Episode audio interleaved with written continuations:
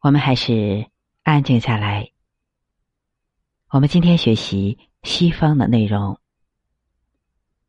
我们先看下面的古文。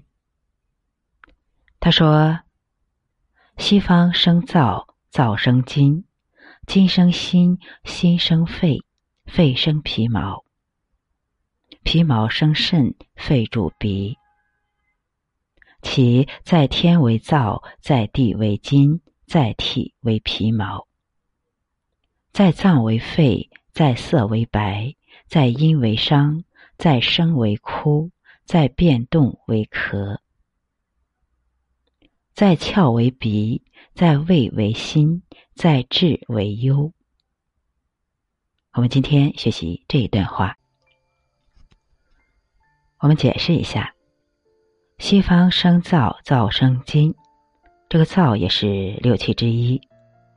关于燥气，中医界里对它的阴阳属性有所争执。六气对应我们的五脏，就是肝风、心火、肺燥、肾寒，还有脾湿。燥是燥湿凝练的代名词，它的气是沉降的。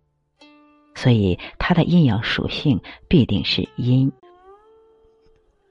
对燥气，南方人比北方人有感觉。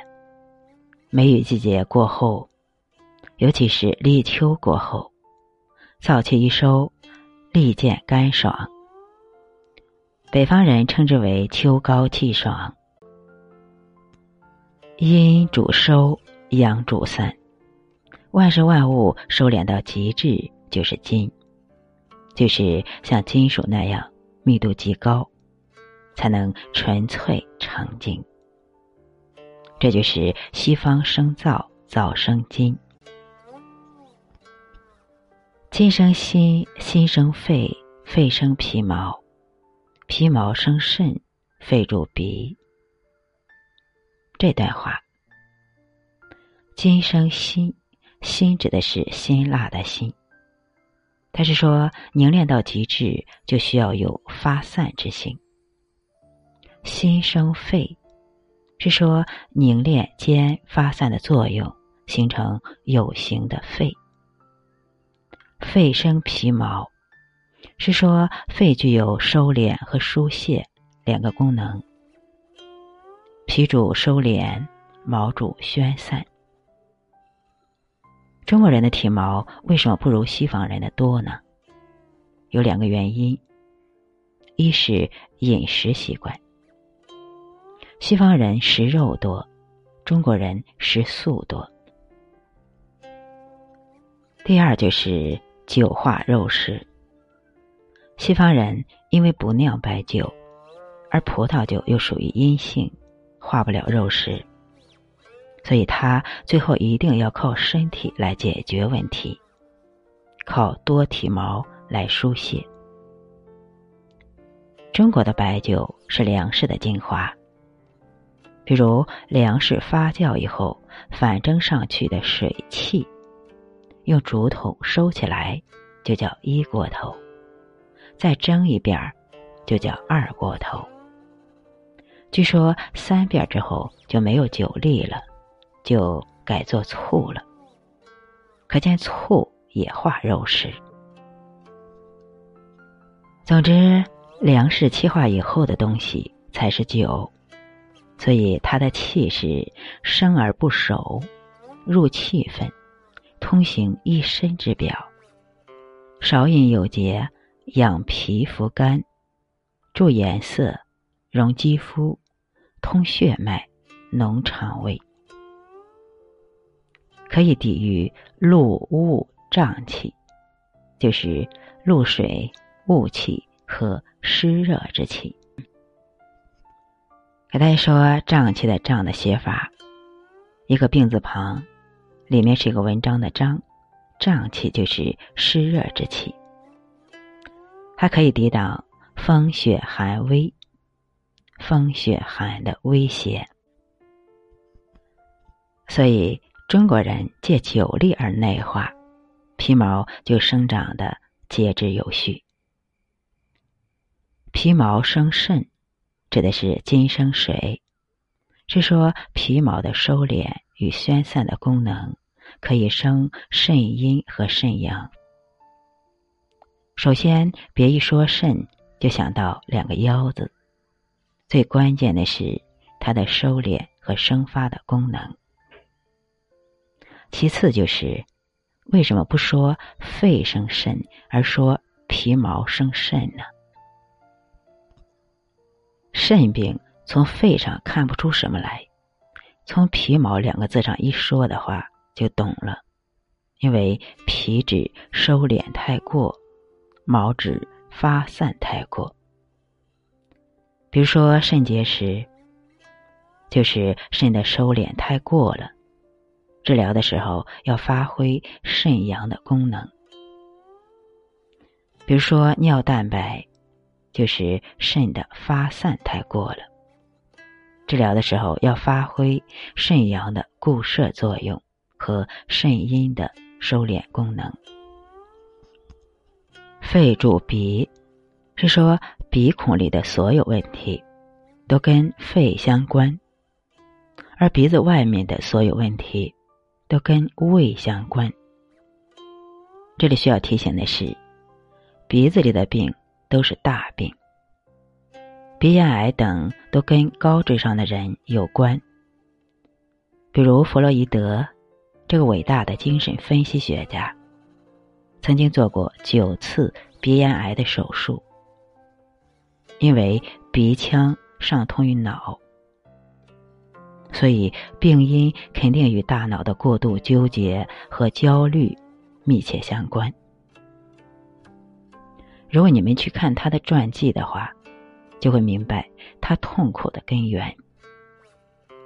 更何况，他理论的核心是死本能和性本能。鼻腔的上面是督脉，鼻腔的下面是任脉，这两条经脉不正是死本能和性本能在生命当中的体现吗？肺主鼻，鼻子又通脑，想的太多而又想不通，就有可能形成鼻炎等一些病症，更严重的就会形成脑病。现在脑胶质瘤的病人很多，凡是得脑胶质瘤的病人，没有一个不固执的。分析病的原因有四类：第一就是性格特别轴，很自大，想事深，凡事都要按照他的意志来，而且事事追求完美。脑子本来是诸阳之会。阳主散，胶质瘤却是寒邪凝聚。就说此人从来都不肯顺遂，而导致寒凝。第二就是长期的煲电话粥，辐射强，而且电话的内容也是以说服别人为主。第三就是生活有些混乱，一方面要掌控一切。一方面又曾经有过深深的内疚史。第四就是长期作息混乱，经常彻夜不睡，不睡脑子就不得其养。其在天为燥，在地为金。这句话是说，西方在天表现为燥干凝练的性质，与地相感应的话。就是金气，在体为皮毛，在脏为肺，是说在人体表现为皮毛，皮毛主开合；在脏器表现为肺和它的连带组织，在色为白，在阴为伤，在声为枯。白色是西方之色，在阴是商阴。伤阴的声音是轻而动也，在生为枯，是说肺气足也，宣发之中而有降也。在窍为鼻，在胃为心，在志为忧，是说肺开窍于鼻，在五味当中是辛味，在五情当中是忧。我们设下在志为忧，气血敛藏过度的话，于肺来说就是忧。